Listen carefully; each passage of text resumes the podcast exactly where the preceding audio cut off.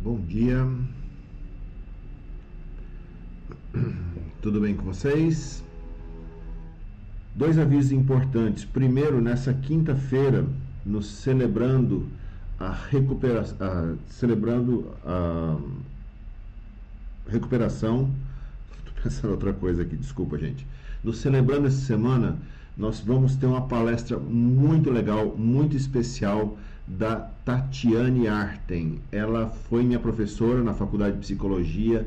Ela é uma profissional de primeiríssima linha, uma pessoa sensacional, mestre mesmo, uma pessoa que vale a pena ouvir e ela vai falar a respeito do luto e dos seus significados.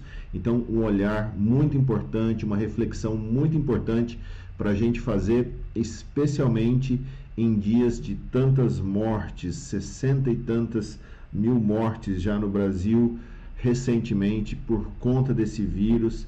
Precisamos pensar a respeito disso, pensar como lidamos com o luto, como lidamos com a morte e a Tatiana vai dar, Tatiane vai dar essa palestra na, na no celebrando na quinta-feira, se você quinta-feira à noite, a partir das 20 horas. Se você deseja participar, você pode pedir o link do Zoom pelo WhatsApp no 11 aqui em São Paulo 94706 3450. Pedir para o Mu colocar esse telefone aí na, na em um dos nos chats para o pessoal que desejar se conectar. Vale muito a pena. Tatiana é uma pessoa muito legal e vale a pena ouvir as reflexões dela a respeito desse tema. Outra coisa importante, nós nos reunimos essa, no começo da semana ah, para conversarmos a respeito de voltar às atividades presenciais ou não, como que é que a gente fica diante de tudo isso. E nós, apesar de que ah, em Diadema já, já está liberado voltar ah, alguns encontros e encontros presenciais, inclusive nas igrejas, nós achamos que o bom senso nesse momento é manter ainda as atividades somente online, pelo menos durante todo o mês de julho. No começo de agosto ou até o fim de julho, a gente continua conversando, estamos conversando com uh, médicos, pessoal da, da área de saúde também, pegando opiniões, especialmente porque. Uh, existe a grande possibilidade de ficar abre e fecha, abre e fecha. É, várias cidades e locais que liberaram tiveram que voltar atrás e isso ah, fica meio esquisito. Então vamos continuar dessa maneira, nos encontrando aqui ah, de maneira virtual e nos amando de verdade. Esse é o coração do que a gente faz aqui. Hoje nós temos ceia mais uma vez, então se você deseja participar da ceia conosco, pega aí um copo de suco, de vinho, de fantaúva, de groselha, de água, se não tiver nada disso, um pedacinho de pão, deixa preparado, separado, que daqui a pouco, no, ao final da mensagem, nós vamos celebrar a ceia e isso sempre é um momento muito especial, muito vale muito a pena a gente relembrar desse momento que é a ceia do Senhor. Vamos orar, meus irmãos. Deus, muito obrigado por mais essa oportunidade de nos encontrarmos. Nós lembramos de todas as pessoas que estão sofrendo, nós celebramos todas as pessoas que estão recuperadas e nós celebramos o teu amor nessa manhã, Pai. Muito obrigado porque existe esperança, muito obrigado porque o Senhor está conosco e muito obrigado porque essa é a promessa que nós a qual nós nos apegamos de todo o nosso coração, de que o Senhor estaria conosco todos os dias até a consumação dos séculos.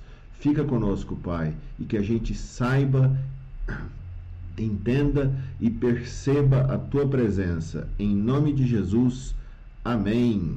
Amém. Vamos lá, então já está no chat do, do Facebook aqui, eu imagino que do YouTube ele vai colocar também as informações sobre o encontro da quinta-feira. Se você deseja participar, tem ali como você pegar o link, vale muito a pena. Bom dia, Mitiezinha. Vamos em frente. Então, hoje eu quero falar com vocês um pouquinho a respeito do amor, a busca pelo amor. ah, o amor, esse desejo, essa coisa que nós ansiamos tanto e buscamos de tantas maneiras. Então, para a gente entender, para vocês entenderem melhor um pouco do pano de fundo do, do, da história que, que eu vou usar como base aqui, deixa eu dar um pouquinho de informação para vocês. Se você ler a sua Bíblia lá em Gênesis, você vai perceber que um belo dia Deus aparece para um cara chamado Abrão e ele diz para esse camarada: Olha, Abrão, eu vou formar a partir de você um povo. E desse povo, Abraão, vai vir uma semente especial, e essa semente vai salvar o mundo. Por isso, Abraão, através de você, ou por causa de você, a partir de você, serão benditas, serão abençoadas todas as famílias, todos os povos, todas as tribos, todas as etnias da terra. E aí Abraão ele tem a sua jornada, a sua história de vida e nessa caminhada ele tem um filho. Esse filho cresce, se casa e tem dois filhos também. E os dois filhos são gêmeos, um se chama Jacó e o outro se chama Esaú. E naquela época eles tinham o costume de que o filho mais velho, o primeiro filho, o filho primogênito, ele recebia uma bênção especial, ele, ele recebia a, a herança dobrada, ele recebia várias coisas uh, especiais na, nessa relação familiar. E Jacó, o cara é enganador, ele é um cara traiçoeiro, é um cara com quem eu não sei se eu gostaria de fazer negócios, pelo menos por um período da vida dele. E ele rouba do seu irmão essa bênção especial que seria reservada para o filho mais velho. E o irmão mais velho fica muito bravo e por isso Jacó foge. E não é muito bravo no sentido, ai, que ódio de você, ai, tô com raiva. Velho, eu vou te matar. Se eu te pegar, eu vou te matar. E ele foge realmente para salvar a sua própria vida. E nessa fuga, ele chega até a casa de uns parentes meio distantes e ele vai ficar por lá. E aí a gente chega no ponto da história que eu quero contar para vocês, dessa relação Jacó começando a sua própria família.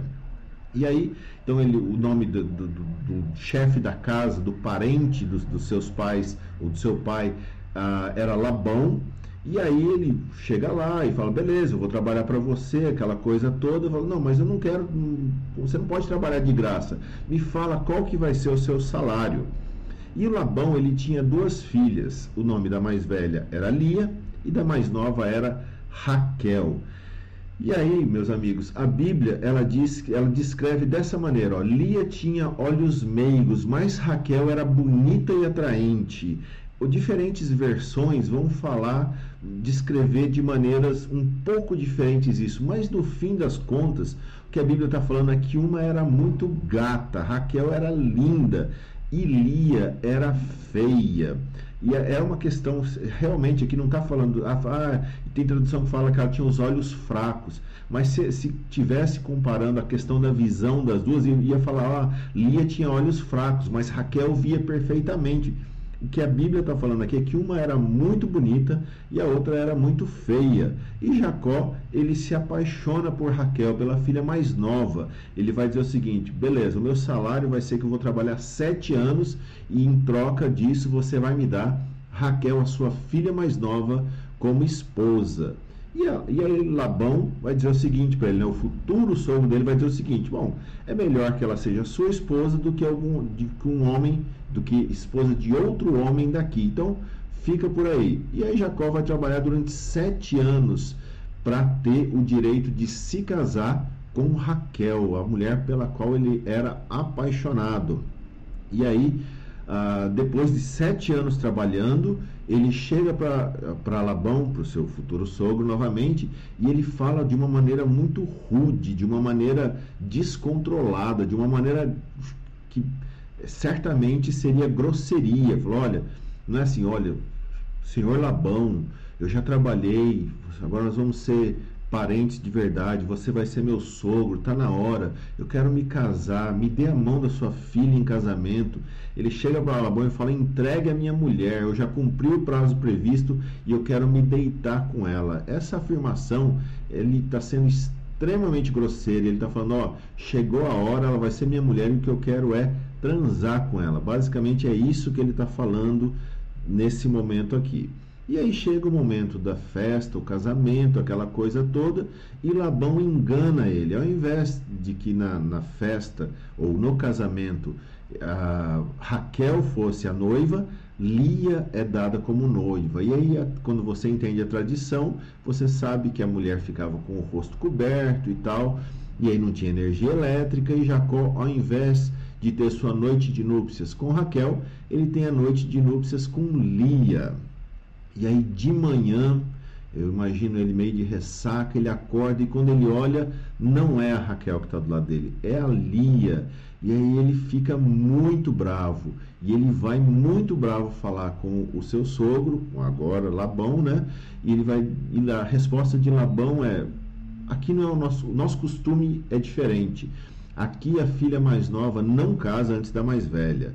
Então dá um tempo, cumpre a sua semana, o seu período de núpcias com a Lia, e aí eu vou te dar a Raquel por esposa. Só que, meu amigo, você vai ter que trabalhar mais sete anos também pela Raquel. Aí a sua dívida vai estar quitada comigo. Ou seja, ele ia ter que trabalhar 14 anos, mais sete anos, para ser marido das duas filhas de Labão. E aí começa uma disputa entre as irmãs, porque Raquel ela era amada por ele e ele certamente preferia ela e ele dava a mais atenção para ela. E aí essa relação era extremamente complicada. E aí Lia começa a ter filhos. E o primeiro filho se chama Ruben. E ela está muito angustiada a falar: quem sabe agora que eu tenho um filho, o Senhor vai ver a minha infelicidade. E é isso que significa o nome Ruben, que ela seja vista, é, vem da, do, do, da terminologia do verbo ver no aramaico, no hebraico.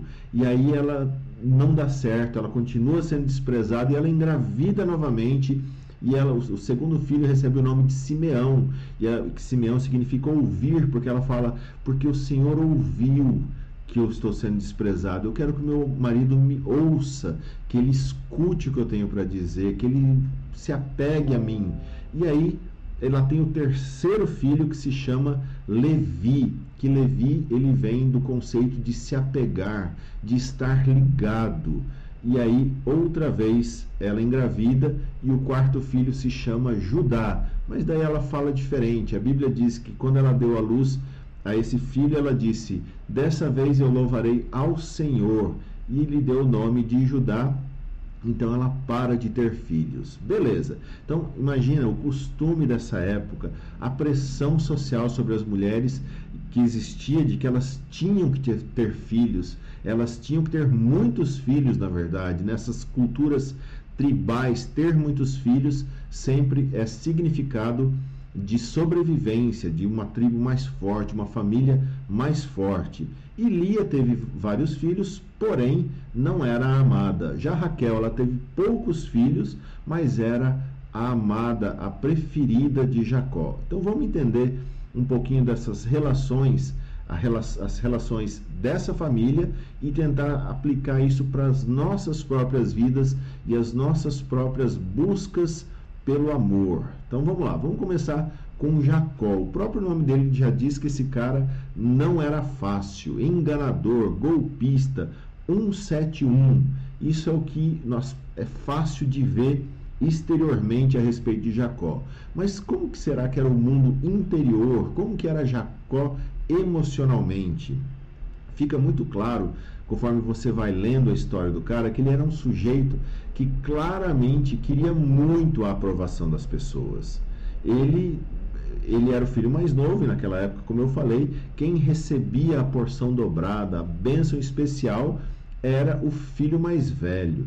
E aí, para conseguir essa aprovação, essa bênção, esse benefício, ele engana o seu próprio pai e também o seu irmão. E obviamente, como eu falei também, o irmão mais velho fica muito bravo e para não morrer, Jacó foge. Então ele que estava querendo, buscando a sua afirmação em ter a porção da herança maior, a bênção melhor do seu pai, ele tem que fugir sem dinheiro, sem bênção. Se a bênção, se bem que a bênção ele roubou, mas a herança ele não levou. E nessa busca de ser quem ele não era, de ter o que ele não tinha, ele acaba ficando sem nada. E quando ele foge, nessa primeira fuga, ele tem um primeiro encontro, o primeiro encontro relevante realmente com Deus. E aí ele vai chegar nessa terra onde acontecem esses eventos que eu acabei de contar para vocês, onde ele começa a formar a sua família. Mas a primeira coisa que eu queria destacar aqui para vocês é que Jacó, apesar dele ter tido esse encontro especial com Deus, verdadeiro, único no momento da sua fuga, uh, muitas ele, ele, ele, esse encontro não significou uma mudança radical na vida dele, apesar de ter sido o encontro verdadeiro. E muitas vezes é assim mesmo. Um, um encontro com Deus não é o suficiente para gerar toda a transformação na nossa vida que vai gerar uma mudança real na nossa identidade, na forma que nós vemos o mundo, na forma que nós valorizamos as coisas, na forma que nós lemos a realidade ao nosso redor. Nós precisamos sim de mais encontros, mais momentos onde a gente é capaz de, de nos despir diante de Deus. E esse processo, ele é um processo que não pode ter fim na nossa vida. Eu honestamente tenho bastante medo de crente que vive de uma maneira que ele já entendeu tudo sobre Deus. Então ele passa a ser juiz de das relações dos outros, da forma que os outros vivem, do cristianismo dos outros e não existe uma reflexão a respeito da sua própria vida. Ah, dá a impressão que a pessoa já passou por toda a transformação que ela precisava passar, que ela já mudou tudo que ela precisava mudar, que ela parou de entender que existe uma miséria eterna dentro de nós, na nossa alma, que nós precisamos constantemente sermos resgatados, redimidos, encontros reais constantes com Deus para que essas coisas continue, esse processo de mudança não pare em nós. Não seja aquela pessoa que se acostuma com uma religião, que para de, de, de fazer uma autoanálise. Quem eu sou hoje? O que precisa mudar hoje na minha vida? Tem muita gente que é como Jacó também, que sente constantemente que precisa da aprovação dos outros. Jacó, isso é muito claro nele, ele queria desesperadamente essa aprovação. E essas pessoas, se você é dessa maneira, tem, tem uma tendência a buscar ou a idealizar a busca do amor na sua vida. Sabe, você tem a impressão que você vai encontrar aquela uma pessoa que vai suprir toda a sua necessidade. Você vai encontrar aquele amor arrebatador que vai transformar a sua vida numa relação linda e você vai ter uma família maravilhosa, uma família onde só vai ter amor, só vai ter paz, harmonia, paixão, sabe, propaganda de margarina, propaganda de leite em pó diet, molico, ninguém tem bafo de manhã, as pessoas acordam de bom humor. Cara, no mundo real dificilmente é sempre desse jeito. E aí, mas você idealiza aquela coisa tão linda, e isso tem a possibilidade de se tornar um ídolo na sua vida ou na vida dessa pessoa. E no texto que nós lemos, o Labão, que se tornou sogro de, Jacó, sogro de Jacó, ele era tão enganador quanto Jacó. E quando Jacó fala para ele ah, se, a respeito do salário, né, vamos negociar o seu contrato de trabalho aqui, a resposta do Jacó mostra como ele era responsável pela bagunça que virou a vida dele. E isso é uma lição importante também, porque muitas vezes a gente gosta de culpar situações, coisas exteriores pela bagunça que virou a nossa vida. E a gente não percebe que o que está causando essa bagunça, essa confusão, é a nossa própria forma de lidar com o nosso mundo interior, ou é o nosso mundo interior a fonte da confusão que a gente cria. E ele está tão desesperado, Jacó, para acabar com a solidão, ele está tão desesperado para ser aceito, que para ter valor, que ele diz para Labão: oh, Eu vou trabalhar sete anos por sua filha mais nova. E aí, como eu já disse, a, ela era a filha bonita e tal. E a história, a arqueologia também ensina pra gente que uma noiva naquela época, para você se casar, você tinha que dar um dote, você tinha que dar uma, um, um valor para a família. E uma noiva, o dote dela custava mais ou menos 30 a 40 dinheiros da época, que provavelmente o nome da moeda corrente lá era o shekels. Só que o salário anual de um trabalhador era em torno de 10 a 15 desse dinheiro. Ou seja, se Jacó trabalhasse dois anos para o seu sogro Labão, ele já juntaria mais ou menos uns 30 dinheiro aí para pagar por Raquel. Mas ele estava tão impressionado com a aparência dela, provavelmente, ele estava tão apaixonado por esse mulherão que estava na frente dele que ele nem negocia. O que ele oferece, na verdade, para Labão é quase o triplo do valor que uma noiva, do dote de uma noiva naquela época. E aí, como eu falei para vocês, é, ele fala de uma forma muito grossa, quando ao final desses sete anos que ele trabalha, me entrega minha mulher, eu já cumpri o que eu te prometi e eu quero me deitar com ela. Sabe, descontrolado, rude, bruto nessa relação que ele está entrando. Um homem claramente emocionalmente e sexualmente descontrolado, Jacó, nesse momento. E é assim que ele está lidando com a falência da sua vida, com a confusão que ele mesmo causou na sua história. Mas daí, diante das situações, provavelmente ele está pensando: olha, se eu tiver esse mulherão eu vou ter valor novamente. Eu vou preencher esse vazio que eu transformei a minha vida. Eu vou ser respeitado, porque se ela era bonita, provavelmente ela era desejada e ele seria essa seria ou esse seria um troféu que ele teria para exibir por aí. Mas quase sempre esse essa atitude, esse estilo de vida, esse descontrole emocional e sexual ele é seguido por uma grande desilusão.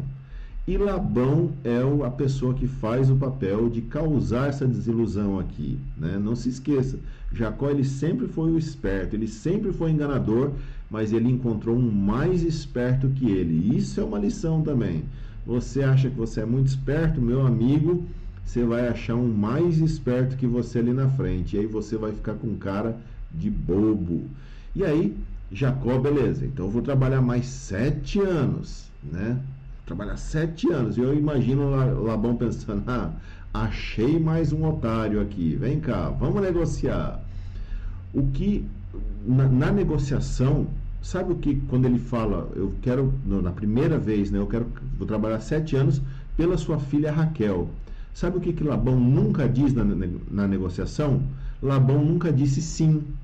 Falou: olha, é melhor que ela seja sua esposa do que de outro homem. Mas ele não topou, ele não assinou o acordo, ele não aceitou realmente, verbalmente, aquele acordo. Sete anos pela filha mais nova. Mas Jacó, ele queria tanto ouvir um sim, que nessa resposta de Labão ele falou: ah, beleza, esse é o sim que eu precisava. Mas Labão nunca disse esse sim.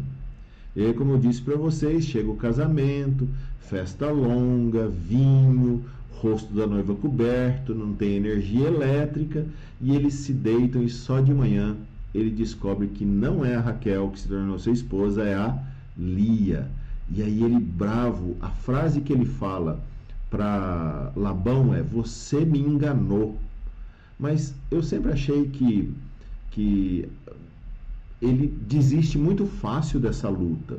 Eu não sei, eu acho que qualquer um de nós numa situação como essa, a gente ia brigar um pouco mais pelo direito, mas o problema é que a resposta que Labão dá para ele re revela a verdade de quem ele é. A resposta de Labão cala a boca dele. Falou: aqui não é esse costume. E é a mesma estratégia que ele usou para enganar o seu pai contra o seu irmão, Labão usa contra ele. No escuro, ele toca uma pessoa pensando que é outra, da mesma forma que na escuridão da sua velhice, o seu pai abençoa ele pensando que era o seu irmão mais velho. E aí ele vai dizer para Labão: Por que você me enganou, Labão? Mas sabe de uma coisa? Foi exatamente essa mesma frase que o seu pai havia dito para ele: Por que você me enganou, Jacó? E ele não tinha nem direito de ficar com raiva da Lia, coitada. Porque se ele dissesse: Poxa vida, Lia, ontem à noite, quando eu me aproximei de você e eu falei: Vem cá, Raquel, você se aproximou. Sabe o que ela ia dizer para ele? Por que, que então, quando seu pai chegou para você e chamou seu irmão, você se aproximou? Agora Jacó aprendeu uma lição aqui. Agora ele sabe o que é ser explorado. Agora ele sabe o que é ser traído. Agora ele sabe o que é estar quebrado. E aí, meus amigos, entra a história da Lia também. E eu sempre sinto muito por ela. Porque Jacó, ele tinha essa necessidade de ser aceito, de ser amado, mas muito mais essa mulher. Eu já falei aqui também como, como, como, como as duas são descritas logo de cara. Uma é bonita e uma é feia. Não tem nenhuma outra qualidade que é descrita a respeito de Lia. O que a gente sabe dela é que ela tem filho e é feia. Pensa a vida que essa menina, que essa moça teve, a sombra dessa irmã tão mais bonita, tão mais popular. Infelizmente, ela era feia.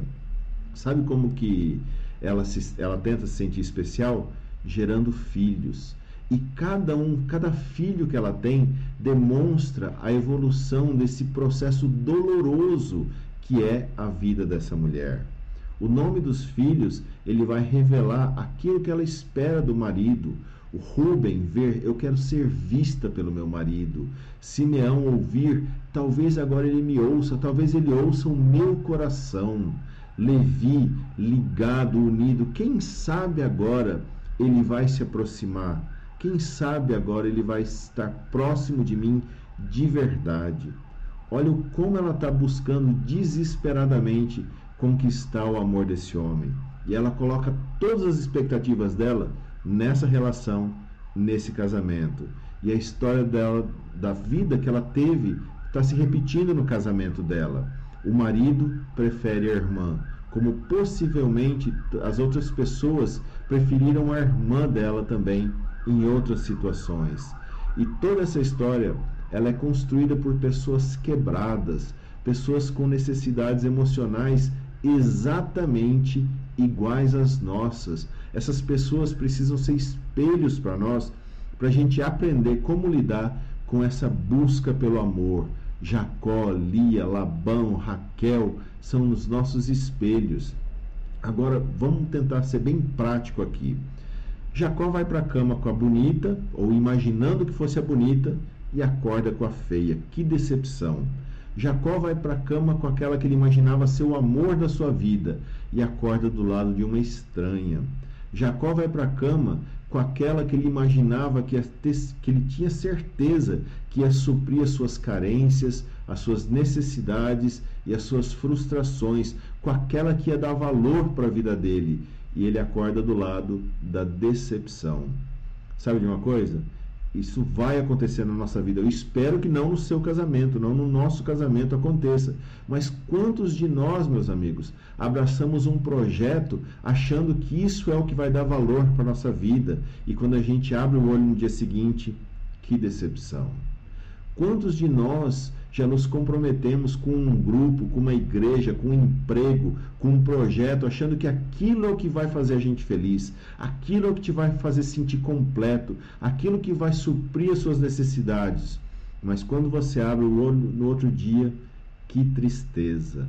Sabe de uma coisa? Nós nunca vamos encontrar um relacionamento, um projeto, uma igreja, um emprego, aquela coisa que vai dar propósito para a nossa vida no dia seguinte vai ser sempre decepção. Sabe por quê? Porque o verdadeiro amor que nós realmente queremos, ele não pode ser encontrado em outra pessoa, não pode ser encontrado num emprego, num projeto, em nenhuma conquista que a gente pode ter na nossa vida. Não interessa se você vai ser uma pessoa conservadora e você vai esperar encontrar esse amor e você vai se guardar e quando você vai encontrar com essa pessoa que também serve ao Senhor, aí você vai ser a pessoa mais feliz do mundo. Não interessa se você vai ser uma pessoa mais liberal e ainda assim vai acreditar que através do Tinder você vai encontrar aquele match perfeito e você vai dando match aqui, match ali e vai procurando e passando para lá e para cá até cansar. Meus amigos, os dois extremos estão buscando alguém, alguma coisa que vai dar sentido. Os dois extremos estão buscando um salvador.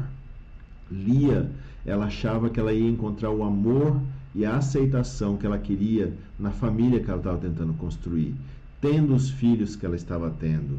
E tantos outros exemplos que a gente poderia pensar de pessoas que buscam, não dessa família tradicional, mas buscam na noite, na festa, em muitos parceiros e também não encontram. Se você tentar substituir Deus por uma família, você vai se frustrar. Se você tentar substituir Deus por sexo ou prazer simplesmente, você também vai se frustrar. Qual que é a solução disso então? Lia, ela também, apesar de toda a frustração, de toda a dor que a gente percebe na história dela, ela dá a receita de, do caminho que a gente pode seguir, porque foi o que aconteceu na vida dela. Quando os primeiros filhos dela nascem, ah, o marido é a esperança, o marido é o salvador. E aí os filhos, os nomes dos filhos demonstram isso. Se meu marido me visse, se ele me ouvisse, se ele me amasse. Mas depois do processo, ela tem um encontro verdadeiro, aparentemente com Deus, e ele se torna o seu Senhor, de verdade, porque é ele quem pode e deseja realmente ser a fonte do amor que a gente precisa. Ele se torna a fonte e o amor para Lia, porque olha, quando nasce o quarto filho dela, ela disse: "Agora eu louvarei o Senhor", e deu-lhe o nome de Judá. E aí ela para de ter filhos. O quarto filho é diferente, o pai é o mesmo, mas agora Lia é uma pessoa diferente. A forma dela ver o mundo, o lugar onde ela está buscando amor, não é mais aquele homem, não é mais aquela família. Agora ela encontrou a sua identidade. Agora ela encontrou Deus. E ela diz: Então louvarei ao Senhor. E aí ela para de ter filhos. É como se ela estivesse dizendo: Agora que eu encontrei o amor de verdade, eu não preciso mais ter filho para ser amada. Agora eu sou amada por Deus. E isso aí está a minha identidade. Jacó e Labão foram pessoas terríveis na vida dela. Eles tentaram roubar a vida dessa mulher e roubaram a vida dela durante muitos anos, até que ela diz: "Chega. Vocês não podem mais dizer qual que é a minha identidade. Vocês não podem mais dizer qual é o meu valor. A minha aparência não vai mais dizer qual é a minha identidade. Em Deus eu encontrei a minha identidade." Aí a pergunta óbvia é: qual que é o projeto? Qual que é a pessoa? Qual que é o objetivo que está no seu coração e está ocupando o lugar que deveria ser de Deus? Você pode se achar muito esperto, mas você pode estar fazendo o papel de otário, igual aconteceu com Jacó. E você pode estar violando ou violentando os sonhos de outras pessoas também, como Jacó o fez. Sabe o que, que Deus estava fazendo por Lia? E através dela, quando nasce Judá, Deus estava dizendo para ela: agora, Lia, agora que você me conhece, agora que você me ama de verdade, agora você encontrou em mim a sua identidade. E de Lia, da semente dela, vão vir os principais reis do povo. Davi, Salomão, são descendentes de Judá, filho de Lia, esse último filho, depois que ela encontra Deus da forma que ela encontrou, o Deus que deu para ela identidade. Da sua semente, Lia, vai vir o grande rei, o salvador do mundo, e Jesus é descendente da linhagem dela. Jesus vem da linhagem de Judá, por isso que ele é chamado de o leão da tribo de Judá. Deus olha através ou desde a eternidade para essas duas garotas uma linda e desejada, uma feia e rejeitada. Deus olha para aquela que não era amada e diz: Você, Lia, você vai ser uma das mães de Jesus. Você tem valor suficiente para ser uma das mães do meu filho. Quando o Senhor viu que Lia era desprezada, deu-lhe deu filhos, concedeu-lhe filhos. A gente pode parafrasear aqui: quando o Senhor viu que ela era desprezada, ele a amou, ele se tornou seu marido, ele foi o seu companheiro. Lia se libertou da idolatria que ela colocava sobre aquele relacionamento, quando ela descobriu o verdadeiro amor do Deus eterno sobre a sua vida. Da, do enganador que se transformou conforme ele teve vários encontros com Deus, e da esposa não amada, vem o nosso Salvador.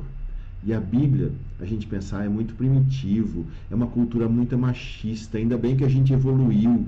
É, né? No mundo que a gente vive hoje, uma mulher não tem mais chance por causa da aparência dela. A mulher não tem mais oportunidade se ela for mais bonita. Que mentira! A gente continua vivendo da mesma maneira. A gente continua vendo as pessoas dessa medindo as pessoas. A gente não consegue enxergar além da aparência. Então, meu amigo, minha amiga, se você já foi rejeitado por outras pessoas por causa da sua aparência, se foi, se você já foi rejeitado por alguém que você amava, existe um amor melhor, um amor superior que vai te dar identidade. E quando você tiver essa identidade, eu tenho certeza que sabendo quem você é em Deus, você vai viver de uma maneira muito mais plena e provavelmente mais segura para encontrar o amor, mas um amor equilibrado. É difícil para a gente ver além da aparência. Se você se sente feio, talvez não fisicamente, talvez você se sente feio por causa dos segredos que você esconde, por causa dos erros que você cometeu, por causa dos pecados que você não tem coragem. Eu te digo o seguinte: creia que o amor de Deus pode te dar hoje o perdão verdadeiro, o amor sem fim, uma identidade. Sabe, eu assisti recentemente um filme chamado Extraordinário, que é a história de um menininho e ele é feio pra caramba. E, e corta o coração de ver como ele é tratado simplesmente porque ele é feio. Um menino super inteligente, super gente fina, mas as pessoas não conseguem ver além da aparência. Nós continuamos agindo como Jacó agiu, enganando e sendo enganados. E a gente não consegue ver além da aparência exterior. E eu oro que hoje você encontre em Deus a sua identidade. Eu oro que as, nas nossas histórias não que nessas histórias que a gente conheceu hoje, ou que a gente se lembrou hoje, se você já conhecia, que você veja a sua história. Porque nós também somos carentes, nós também somos inseguros como eles foram. Nós também queremos ser amados como Lia quis, sermos ouvidos, aceitos, nós queremos ter valor. E aí nós vivemos enganando e sendo enganados buscando prazer e chamando isso de amor. Não é a mesma coisa. Nós precisamos hoje também de muitos outros encontros com Deus, como Jacó precisou para ser transformado, até o ponto dele ser chamado príncipe de Deus, aquele que contende, aquele que luta com o eterno e prevalece, porque ele foi transformado, aquele que resiste aos poderosos e prevalece, porque ele encontrou finalmente a sua identidade em Deus. Vamos orar? Senhor, eu oro em nome de Jesus, Pai, que a gente encontre nessas histórias esperança para a nossa história, que a gente tenha coragem de abrir o nosso coração diante de você e reconhecermos as nossas carências e as nossas inseguranças que a gente tem necessidade e desejo de sermos amados, ouvidos e aceitos. E eu oro em nome de Jesus que a gente perceba o valor que nós temos para você, Pai, e que isso seja transformador para nós, como foi para Lia. E Deus, daquela semente especial veio o nosso Salvador, daquela que foi rejeitada veio o nosso Salvador. E Deus, eu oro em nome de Jesus que a gente encontre o valor das coisas que nós fazemos e podemos fazer para o Senhor, como Lia encontrou. encontrando a sua própria identidade. Em nome de Jesus. Amém. Então, com isso tudo em mente, meus amigos, eu quero convidar você, a, se você tem um pãozinho, o vinho, o suco por aí, com essas coisas em mente, vamos orar pedindo que Deus, em nome de Jesus, eu oro que o Senhor consagre esses elementos e que, mais que isso, Pai, que a gente entenda que esse momento é o momento de estarmos diante da tua mesa, diante do Senhor que nos ama, que deseja estar conosco. O Senhor é o nosso marido, o nosso valor vem de você, o Senhor é o nosso provedor, é o Senhor quem cuida de nós, é o Senhor quem nos ama e nos protege, Pai. Eu oro em nome de Jesus que conforme nós nos assentamos diante de você nessa mesa que tem pão, que tem vinho, a gente saiba que nós tudo que nós temos vem do Senhor. Mas Pai, que acima de todas as coisas que nós podemos receber do Senhor, que a gente encontre hoje a nossa identidade em você, Deus, de uma maneira mais concreta, que a gente tenha certeza de quem nós somos, de como o Senhor nos chama e do profundo amor que o Senhor tem para nós, Pai, que nenhuma busca nós vamos encontrar esse amor. Em lugar nenhum nós vamos encontrar esse amor. E eu oro que o Senhor nos ajude a amar todas as outras coisas de maneira equilibrada, para que a gente consiga te amar de todo o nosso coração. Deus, nós reconhecemos que foi esse grande amor que levou o teu filho Jesus à cruz. Ele se entregou por nós, por amor. E nós nos lembramos, Pai, que naquela noite, na última noite, na última ceia que o Senhor teve com os seus amigos, o Senhor tomou o pão deu graças e partiu o pão e deu aos seus discípulos, dizendo: Isso é o meu corpo dado em favor de vocês. Façam isso em memória de mim. E Pai, na tua memória, pela tua memória, nós celebramos hoje o teu corpo entregue e partido por nós. Então, se você tem um pãozinho por aí, Senhor, muito obrigado pelo teu corpo. Muito obrigado por esse pão que simboliza tanto amor. Muito obrigado por esse pão que pode nos dar identidade. Muito obrigado por esse pão que nos coloca na tua mesa. Muito obrigado por esse pão que o Senhor nos oferece. Em nome de Jesus. Amém. Vamos comer.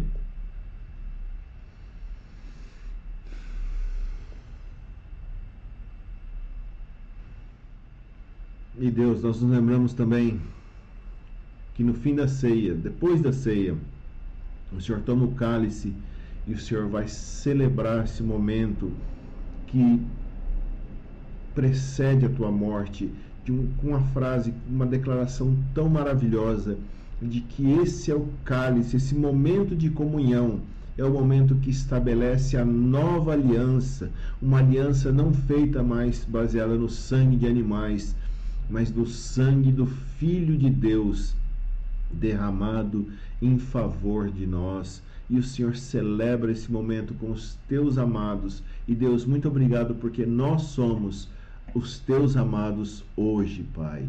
E nós pedimos que esse cálice simbolize uma nova identidade no Senhor, que nós podemos viver, porque o Senhor é o nosso amado. Celebre junto com quem está com você. Celebre a vida, celebre o sangue de Jesus derramado. Tome do vinho agora.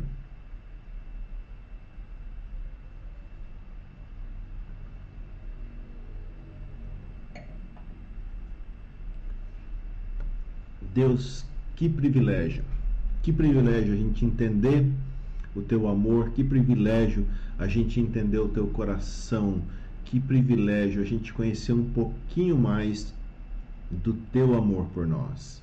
E eu oro, Pai, que a graça do nosso Senhor Jesus Cristo e o amor de Deus e a comunhão do Espírito Santo seja com todos nós durante essa semana, Pai, conforme a gente busca o verdadeiro amor, conforme a gente recebe o entendimento de que no Senhor está a nossa identidade, que todo esse processo seja cheio da tua graça, cheio do teu amor e em comunhão com o teu Espírito Santo. Que Deus te abençoe, que você encontre isso que você está buscando em Deus, que você tenha uma ótima semana e muita paz. Beleza? Então, quinta-feira, programação especial no Celebrando a Recuperação. Na quarta-feira, nove e meia, no Facebook a gente tem estudo bíblico. Continuamos estudando o livro de Marcos. A partir das nove e meia da noite, todos são muito bem-vindos. Deus abençoe vocês e nós nos vemos no decorrer da semana ou no próximo domingo. Um abração, até mais.